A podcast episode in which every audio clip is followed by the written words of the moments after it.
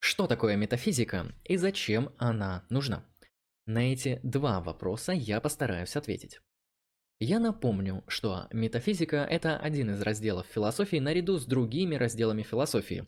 Как мы помним, в философии есть разделы, посвященные теории познания, это эпистемология. В то же время есть э, теория ценности, которая отвечает на вопросы, например, как нам правильно поступать, на вопросы философии политики, эстетики и многого-многого другого. Также есть более частные, конкретные разделы философии, например, философия науки, философия религии, философия языка и куча всего другого. Помимо этих разделов, существует один очень фундаментальный, один из самых древнейших разделов философии. Это метафизика. Соответственно, что же такое метафизика? Этимологический анализ показывает нам, что с древнегреческого метафизика означает то, что после физики. Но, к сожалению, это нам ничего не проясняет. Поэтому давайте определим метафизику в современном смысле и в современном контексте. В актуальной академической философии под метафизикой понимают раздел философии, который изучает фундаментальную природу реальности. Пока что звучит очень абстрактно, но мы постараемся с этим всем разобраться. Давайте рассмотрим как раз таки те самые некоторые вопросы, связанные с фундаментальными основаниями реальности. Существует ли Бог? Какова природа универсалей? Что такое тождество? Каким образом существуют числа? Что значит быть личностью? Что такое свобода воли? Что такое сознание? Все это вопросы метафизики. Как мы видим, метафизика пытается понять самые фундаментальные, самые базовые основания реальности. Грубо говоря, метафизика это и есть теория реальности. Давайте рассмотрим ключевые вопросы метафизики. Вы сейчас увидите, что эти три вопроса на самом деле взаимосвязаны между друг другом. Первый будет звучать так. Каковы наиболее общие и фундаментальные основания реальности? Или можно проще сказать, какие вещи существуют в мире? Второй вопрос, который следует из первого, звучит так. Почему существует реальность, а конкретно почему в реальности есть то, что описано в первом вопросе? И третий вопрос, который также следует из первого. Каково наше место в такой реальности? Каким образом человеческие существа вписываются в то, что описано в первом вопросе? Теперь, когда мы кратко подошли к тому, что такое метафизика, мы можем разобрать ее по частям, а конкретно по разделам. Условно мы можем выделить два больших раздела метафизики. Это метафизика генералис и метафизика специалис, если мой латинский произносит это все правильно. Соответственно, генеральная метафизика отвечает на вопросы, связанные с антологией и теорией бытия. А специальная метафизика занимается конкретными вопросами метафизики, хотя данное разделение является довольно условным. Давайте начнем с центральных вопросов метафизики, с антологии. Антология это очень, наверное, самая первая и самая древняя область вообще всей философии. Антология буквально появляется, наверное, с первого философа Сфалеса. Антология с древнегреческого означает учение о бытии. Сейчас же мы можем определить антологию как теорию бытия или раздел метафизики, который отвечает на вопросы, связанные с природой существования. Если еще проще, то антология отвечает на вопрос «что существует?». Антологи и подобные философы исследуют вопросы, связанные с бытием, становлением, существованием вещей, а также вопросы, связанные с основными категориями реальности и их отношениями между друг другом. Какие же это основные категории реальности? Ну, например, я могу сказать, что это реальность вещей, свойства вещей, отношения, абстрактные объекты, универсалии, душа, Бог. Но этот список можно продолжать очень долго, это только лишь некоторые. Грубо говоря, антология обоснованно пытается ответить на вопрос о том, какие вещи существуют и какие отношения между этими вещами. А, в то же время, отвечая на вопрос, какие вещи на самом деле не существуют, вы также будете заниматься антологией.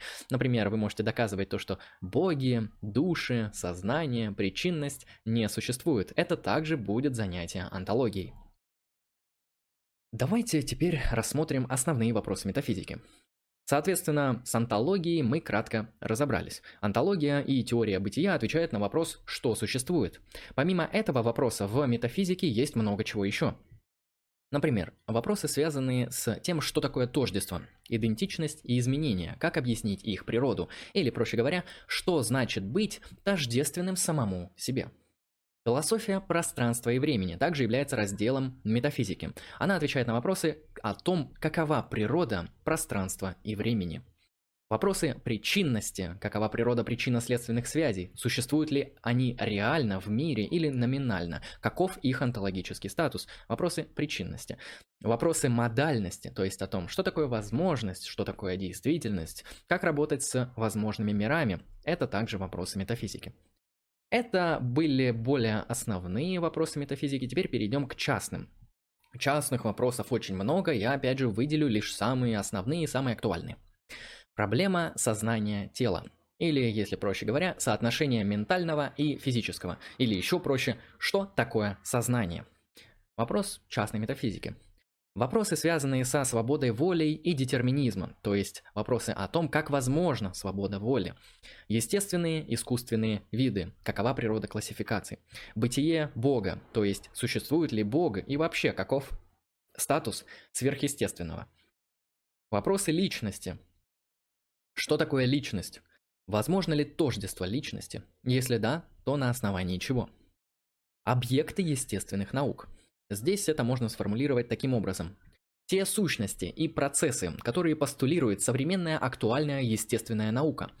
Все эти вещи, они реально существуют или они носят лишь номинальную природу? Это лишь некоторые вопросы из кейсов частной метафизики, на самом деле их очень много. Теперь, чтобы еще более понятно разобраться с тем, чем занимается метафизика, потому что это просто громаднейший раздел философии, в нем очень много всего, очень теоретическая, очень требовательная дисциплина. Давайте теперь конкретно рассмотрим метафизическую теорию. А, данная метафизическая теория называется субстанциальный дуализм. Ее изобрел знаменитый философ нового времени Рене Декарт. Я не буду вам показывать его аргументы, я лишь покажу конкретные его, собственно, тезисы или выводы из аргументов, то есть то, что он отстаивает на уровне метафизической концепции. С точки зрения Декарта, любая вещь мира в своем основании является либо ментальной, либо физической. В мире, с точки зрения Декарта, существуют две субстанции – которые он называет как вещь мыслящая и вещь протяженная. Ментальная способна к независимому существованию вне тела, а тела не способны к мышлению. Свойства мыслящей вещи сводятся к следующему. Это способность к суждению, к размышлению, в общем, к языку а также способность к сомнению, к воле, ощущения, эмоции, ну и весь наш ментальный словарь, это все относится к свойствам мыслящей вещи. Каковы же свойства протяженной вещи? У протяженной вещи с точки зрения Декарта абсолютно все физические свойства. Я не эксперт физики, но давайте выделим какие-то самые базовые, там размер, масса, скорость и так далее. В общем, все физические свойства, они свойственны как раз таки вещи протяженной с точки зрения Декарта. А, хорошо, мы рассмотрели вот кратко, тезисно его онтологическую позицию и его метафизическую теорию. А, как нам вообще понять, что он хотел сказать и что мы здесь можем выделить? А, начнем с вопросов онтологии. Как раз таки субстанциальный дуализм постулирует определенную онтологию. То есть он отвечает на вопрос, какие вещи существуют. С точки зрения Декарта это две субстанции вещь мыслящая и вещь протяженная. Ну или, давайте еще более простым языком, ментальное и физическое. Это две отдельные независимые субстанции, которые существуют в мире. И любая вещь, на которую вы можете указать пальцем, является либо ментальной, либо физической. Хорошо, мы пропостулировали антологию, две субстанции. А, а вопрос, в каких отношениях находятся эти две субстанции, мыслящая и протяженная? С точки зрения Декарта, мышление может воспринимать физические вещи. Оно может также мыслить, но не только. А, наша ментальная субстанция, наше мышление может управлять некоторыми физическими процессами, например, нашим физическим телом. Но в то же время то самое мышление может спокойно существовать после разрушения тела, потому что оно не сводится к нему, это совершенно иная субстанция. А каким образом Декарт отвечает на такой а, метафизический вопрос, как вопрос свободы, воли? точки зрения Декарта, свободы воли – это способность нашей ментальной субстанции, нашего мышления действовать независимо от физических процессов. И данная субстанция с точки зрения Декарта с этим с легкостью справляется, потому что она не является физической, она буквально не зависит от физических процессов. А как в то же время Декарт отвечает на вопрос о бытии Бога? Ну, с точки зрения Декарта, Бог, конечно, существует, но Декарт это доказывает. Доказывает он это очень специфично, но, на мой взгляд, это заслуживает интереса и внимания. С точки зрения Декарта, Бог существует, так как мышление, наша ментальная субстанция, имеет в себе идею Бога. А так как идея Бога – это не то, что мы могли получить из опыта, то ее кто-то должен был вложить. А чтобы получить именно идею Бога как самого совершенного существа, то ее, эту идею в нас, в нашу ментальную субстанцию, должен был вложить кто-то, кто хотя бы немножко похож на самое совершенное существо, то есть Бог. Исходя из этого, Бог существует, потому что у нас есть идея Бога. Как мы видим, субстанциальный дуализм Декарта отвечает на множество метафизических вопросов. На вопросы антологии. Что существует? на вопросы о том, в каких отношениях находятся эти существующие вещи, на вопросы о том, что такое человек, да, вещь мыслящая, которая совмещена с вещью протяженной, то есть тело плюс разум. Вопросы свободы воли, вопросы бытия Бога также в декартовской онтологической метафизической картине мира освещаются. Теперь давайте ответим на самый основной вопрос. Нужна ли вообще метафизика? Ну, конечно же, не нужна, потому что метафизика, как мы увидели, это какое-то странное словоблудие и пустая трата времени. Это не совсем моя позиция, но этой позиции, например, придерживается Рудольф Карнап и Людвиг Вингенштейн. Давайте рассмотрим их цитаты. Вингенштейн в логико-философском трактате пишет следующее. Большинство предложений и вопросов, высказанных по поводу философских проблем, не ложны, а бессмысленны. Поэтому мы вообще не можем отвечать на такого рода вопросы. Мы можем только установить их бессмысленность. Большинство вопросов и предложений философов вытекают из того, что мы не понимаем логики нашего языка. И, конечно же, Рудольф Карнап сказал по поводу метафизики еще более резкую вещь. С точки зрения Карнапа, в области метафизики логический анализ приводит к негативному выводу, который состоит в том, что мнимые предложения этой области являются полностью бессмысленными. То есть, зачем нужна метафизика? Да не нужна она. Это просто набор бессмысленных предложений. Ну и также, конечно же, наш э, великий философ Фридрих в Олк Ницше сказал следующее. Метафизика – это бред, выдуманный бабкой из соседнего подъезда. Шутки шутками, а теперь давайте серьезно ответим на вопросы, зачем нужна метафизика. На самом деле, метафизика позволяет нам решить вопросы, связанные со свободой воли, сознанием, личностью. То есть, суммируя эти вопросы, мы можем ответить на вопрос о том, что такое человек. Я думаю, это довольно важный вопрос.